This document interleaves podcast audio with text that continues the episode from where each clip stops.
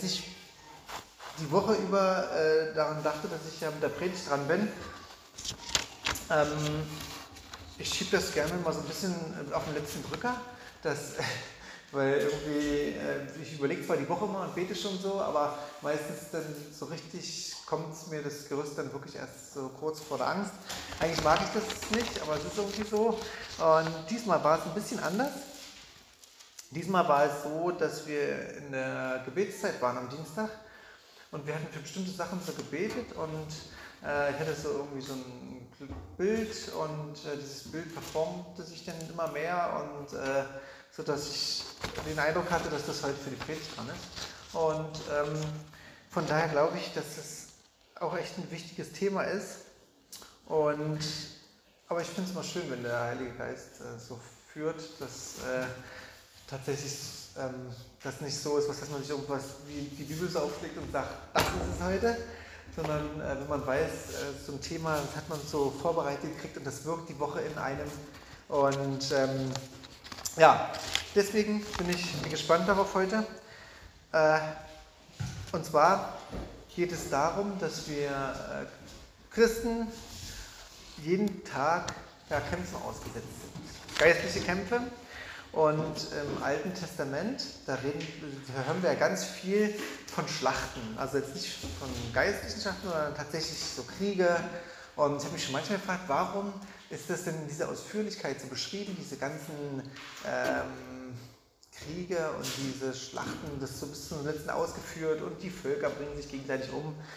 Und äh, Victoria hatte das ja mal gesagt, sie sucht immer nach Parallelen zwischen Dingen aus dem Alten Testament, die wir dann aufs Neue Testament beziehen können. Und ich glaube, diese Kämpfe, diese Kriege sind auch was, was wir aus dem Alten Testament nehmen können und im übertragenen Sinne auf unsere geistlichen Kämpfe, die wir heute haben, äh, übertragen können. Und von daher äh, wollte ich zuerst mal mit euch die Frage klären, was ist denn überhaupt ein geistlicher Kampf? Weil ich glaube, da gibt es, glaube ich, auch ganz viele unterschiedliche Verständnisse und wahrscheinlich ist es sogar eine extra Predigt, die man dazu führen kann.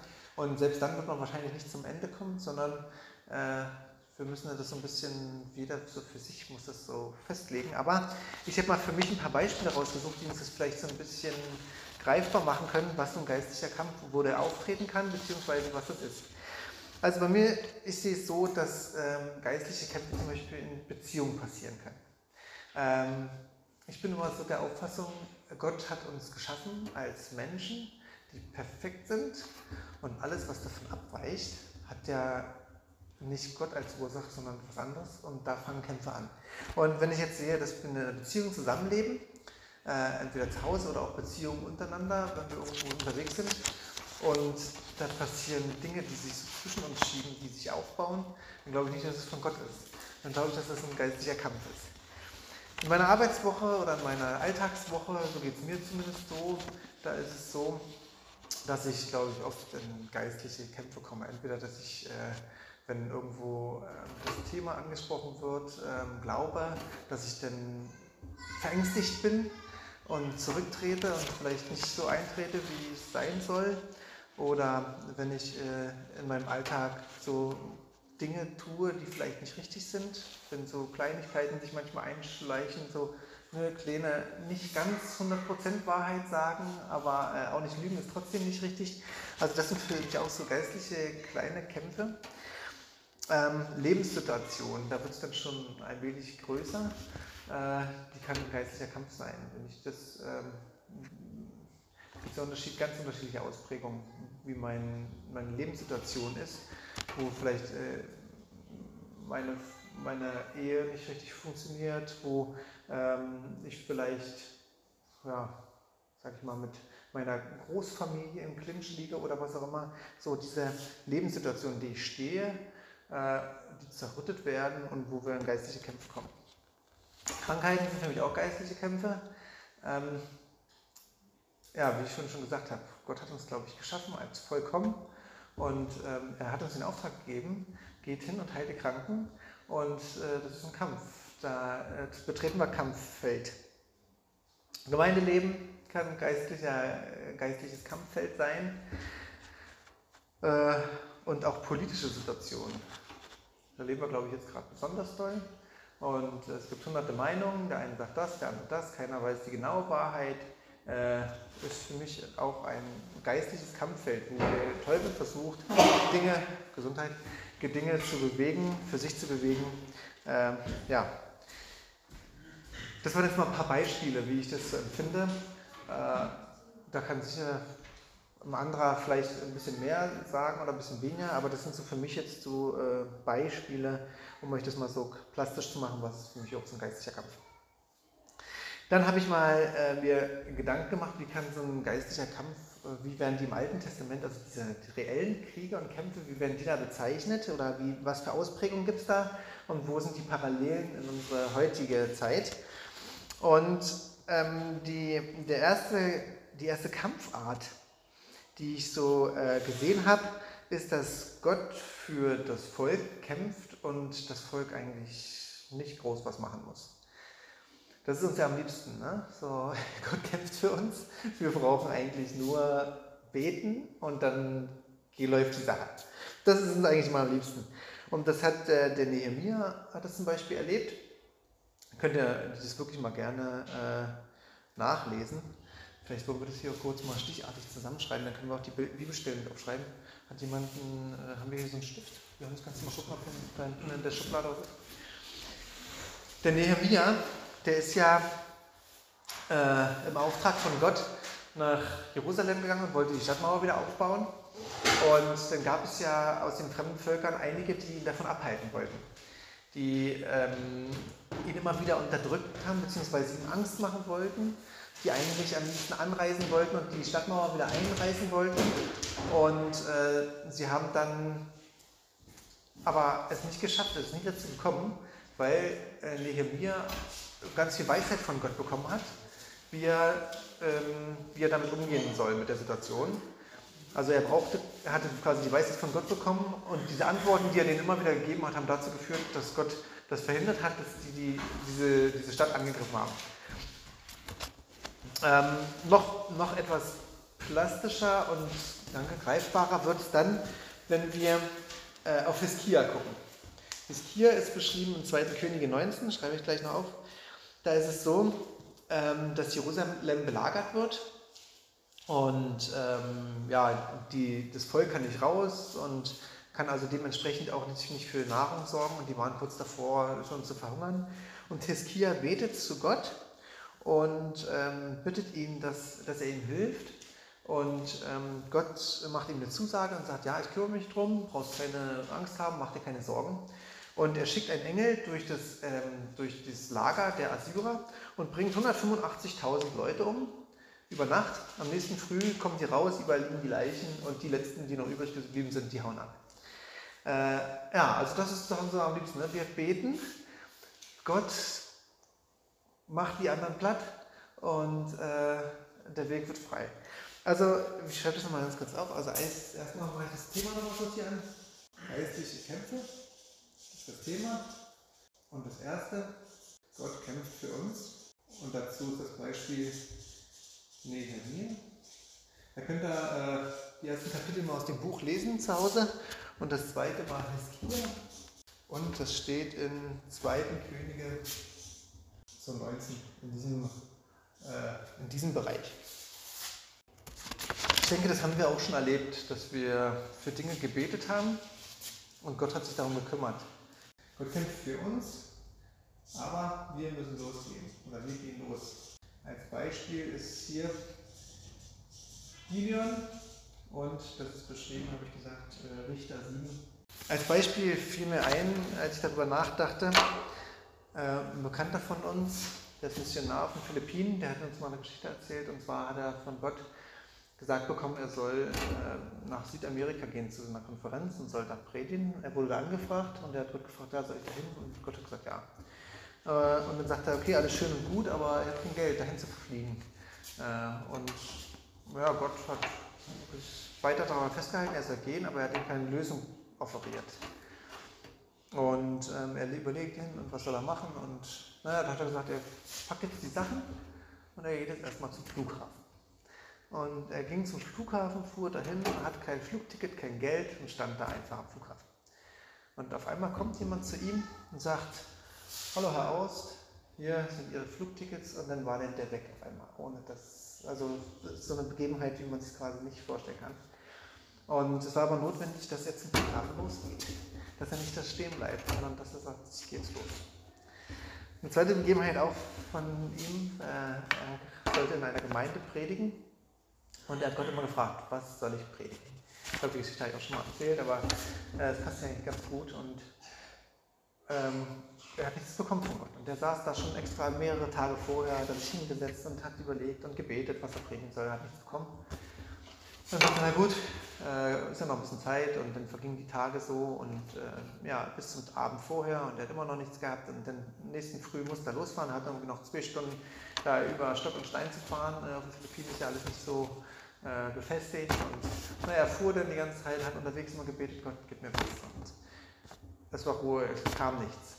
Und ähm, ja, dann war er in der Gemeinde, Lobpreiszeit, und er hat während der Lobpreiszeit immer gebetet, Gott, was soll ich predigen? Und er hat nichts bekommen. Und dann geht er nach vorne nach der Lobpreiszeit und sagt, Geschwister, es tut mir leid, aber ich habe nichts für euch. Ich habe keinen Text bekommen von Gott, worüber ich predigen soll, kein Thema. Aber das letzte Lied, was wir gesungen haben, darüber sage ich euch. Und dann fing er an, darüber zu predigen. Und als er fertig war, war eine Totenstille im Raum. Man konnte eine Stecknadel fallen hören. Und ähm, ja, dann sagt, geht der Gemeindeleiter vor und sagt so, du Carsten, das, was du uns hier gesagt hast, das ist genau das, was uns das letzte Jahr so begleitet hat und wo wir da gehadert haben. Und ähm, ja, da war es auch notwendig, diesen Glauben zu ergreifen und loszugehen, was zu machen, nicht zu wissen, was da kommt, aber Gott hat sich dazu gestellt und ähm, hat es gut gemacht. Und ich glaube, so sind wir auch oft aufgefordert, äh, manchmal loszugehen in unserem Alltag, wo wir vielleicht auch Gott um Dinge bitten, wo wir aber keine Antwort bekommen, einfach loszugehen und wenn wir auf dem Weg sind, dass Gott sich dazu stellt. Und ich glaube, das ist echt viel, viel schwerer als das hier. Im ersten Punkt, da beten wir einfach nur und Gott macht das jetzt schon und dann freuen wir uns. Und im zweiten Schritt, da müssen wir schon was machen, da müssen wir losgehen, obwohl wir das Ergebnis noch nicht kennen. Da sind wir, glaube ich, viel, viel mehr herausgefordert. Ein drittes Beispiel, wie Gott äh, Kämpfe führt im Alten Testament. Ähm, Gott schickt uns los, etwas zu holen, was uns geraubt wurde. Äh, ich weiß nicht, ob ihr wisst, in welche Richtung ich gerade denke. David fiel mir da ein, ähm, wie er zurückkommt nach Ziklag. Wo er hatte sich ja dann niedergelassen mit seinen ganzen äh, Frauen und den Frauen seiner, seiner Männer und den Familien und allem Hab und Gut, was sie hatten. Und äh, er war selber gerade in der Schlacht, kam dann zurück und musste feststellen, alles war weg. Die Frauen waren weg, die Kinder waren weg, das aller Besitz war weg. Die Häuser niedergebrannt. Und die, das Volk war kurz davor, oder seine Männer kurz davor, ihn umzubringen. Also das haben, wo hast du uns hier, wo hast du uns hingeführt? Und äh, ja, aber was macht David? Er geht zuerst äh, zu seinem Gott und betet zu ihm, was er tun soll. Und ähm, ja, er bekommt das Go zu sagen, ja, geh hinterher, hinter deinen ähm, Ausbeutern und hol es zurück. Und er ist nachgelaufen mit seinen, mit seiner, mit seinen Männern und ähm, hat alles zurückgeholt, was, was, äh, was er verloren hatte. Es ist niemand zu Schaden gekommen aus seinem Volk, von seinen, von seinen Männern, von seinen, von seinen Frauen und Kindern. Und sie haben alles zurückgeholt. Ja, Herausforderungen loszugehen und das ähm, dem nachzujagen, was, ähm, ja, was der Teufel uns genommen hat, wo wir, wo wir Land verloren haben. Äh, genau. Und das finden wir 1. Samuel 30. Könnt ihr auch gerne nochmal zu Hause nachlesen. Ich weiß nicht, ob ihr das auch schon mal erlebt habt oder ähm, ja, ob ihr das in eurem Leben schon mal irgendwo erlebt habt. Aber ich glaube, ähm, wenn wir dahin kommen, dann werden wir es merken. Und eine vierte Sache noch, einfach so diese äh, 1 zu 1 Kämpfe, die wir, so, ähm, die wir so jeden Tag auszustehen haben und wo es einfach erforderlich ist, dass Gott mit uns ist. Und da habe ich auch zwei Beispiele. Zum einen äh, den Mose und Mose ist ja damals in die Wüste mit seinem äh, Volk dann gezogen, die waren ja 40 Jahre unterwegs und sie wurden angegriffen. Und Mose hat gesagt, okay, ich gehe hier auf den Berg und bete und ihr kämpft da unten. Und er ging auf den Berg und immer, er kennt die Geschichte, immer wenn er seine Hände emporhob, dann haben sie Überhand gehabt. Wenn die Hände schwach wurden und runtergingen, dann äh, haben die Gegner wieder Überhand genommen. Und das war mir dann so eindrücklich, dass wir wirklich so unter Gottes Segen halt äh, unsere Kämpfe des Alltags ausleben und austragen. Ich wollte noch den dritten fragen. Ja. Das heißt, der Kampf auf verlorene Posten. Wo war jetzt die Tat Gottes dabei? Also da war jetzt äh, Gott, der verhindert hat, dass mhm. Frauen und Kinder gestorben sind, sondern sie wurden nur weggeführt. Mhm. Aber ähm, also das ist ein krasser Kontrast zu den ersten beiden. Na, seine äh, war die er hat die Zusage gegeben, dass er das Land zurückerobern wird, also die Leute zurückkommen wird. Genau. Also eigentlich unsere, unsere äh, Tat dabei ist, auf Gott zuzugehen, ihn zu fragen, was dran ist und dann so zu handeln. Und ähm, Gott hat halt in dem Fall gesagt, ja, du wirst sie zurückerobern und hat sie losgeschickt. Und dann ist es David aufgefordert, hinterher zu gehen. Mhm. Und wir halt auch in unserem Leben. Ja, also wie gesagt, nochmal auf Mose kurz zurückzukommen. Äh, wenn wir in unseren, äh, in unseren Dingen stehen, dann sind wir halt dazu aufgefordert, Gott äh, zu fragen, ihn zu ehren und ihm äh, Anbindung zu geben. Und dann äh, wird auch und werden unsere Kämpfe gewonnen werden. Und äh, wenn man das so im übertragenen Sinne auch nochmal auf David sieht, David hat ja auch viel in Schlachten gekämpft und Gott hat ihn vorher gesalbt zum König und er stand hinter David. Und David, äh, sagt mir, er hat ein, ein, Herz gehabt, was Gott sehr gefallen hat, äh, was, ja, was nach seinem Willen gehandelt hat. Und damit war David auch ein Gesegneter Gottes und hat äh, die Schlachten gewonnen. Und er ist ja egal, in welche Schlacht er gegangen ist, er, hat, äh, immer, er war immer erfolgreich. Und das lesen wir in 1 Samuel 18. Ähm, von daher, also dieser 1 zu 1 Kampf, unsere Kämpfe, die wir so im täglichen Leben haben, da ähm, dürfen wir halt nicht vergessen, immer auf Gott zu schauen und immer ihm die Ehre zu geben und ihn zu loben. Und äh, er wird sich dann hinter uns stellen. Wie gesagt, Mose, das lesen wir in 2. Mose 17. Und dann haben wir den David. Da steht einiges von seinen Schlachten, und zwar in 1. Samuel 18. Auch nochmal für zum Zuhause zum Nachlesen.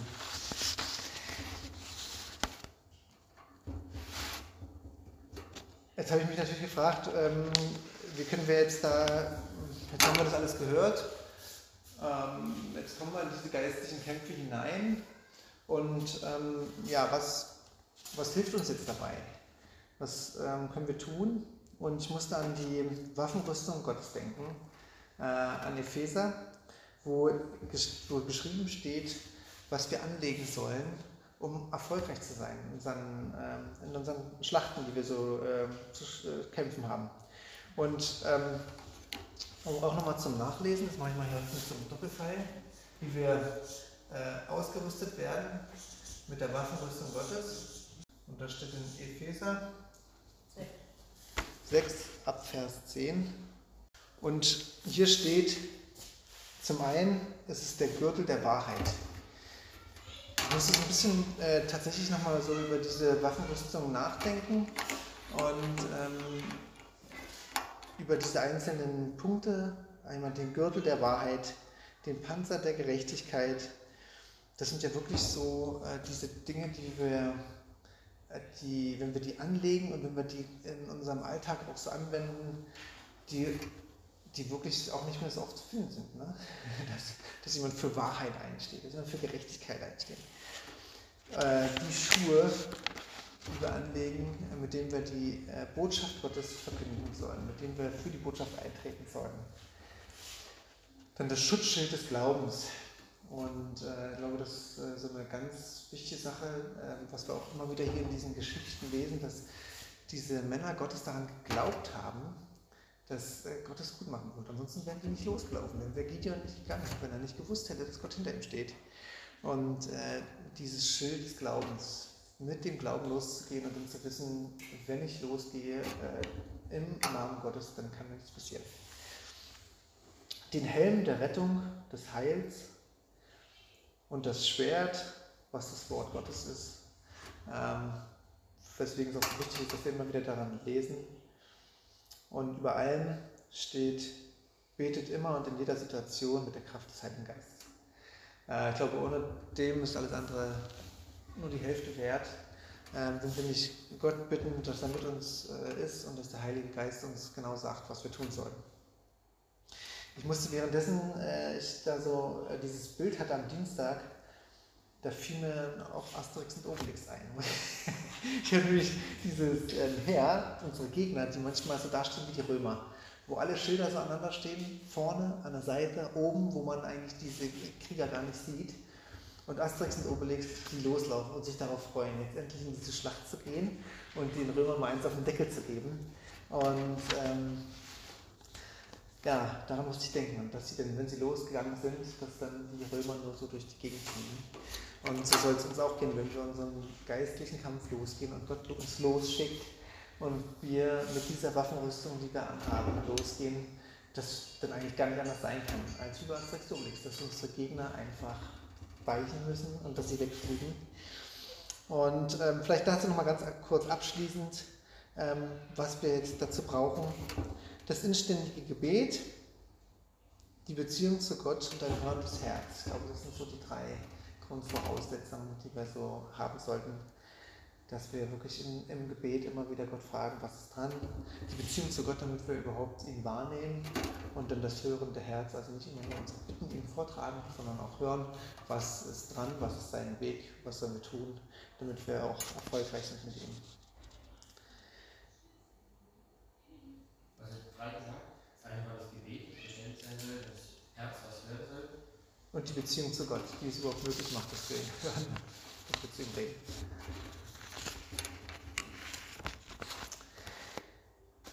Ja, ich würde mich freuen, wenn wir das so mitnehmen als, ähm, als,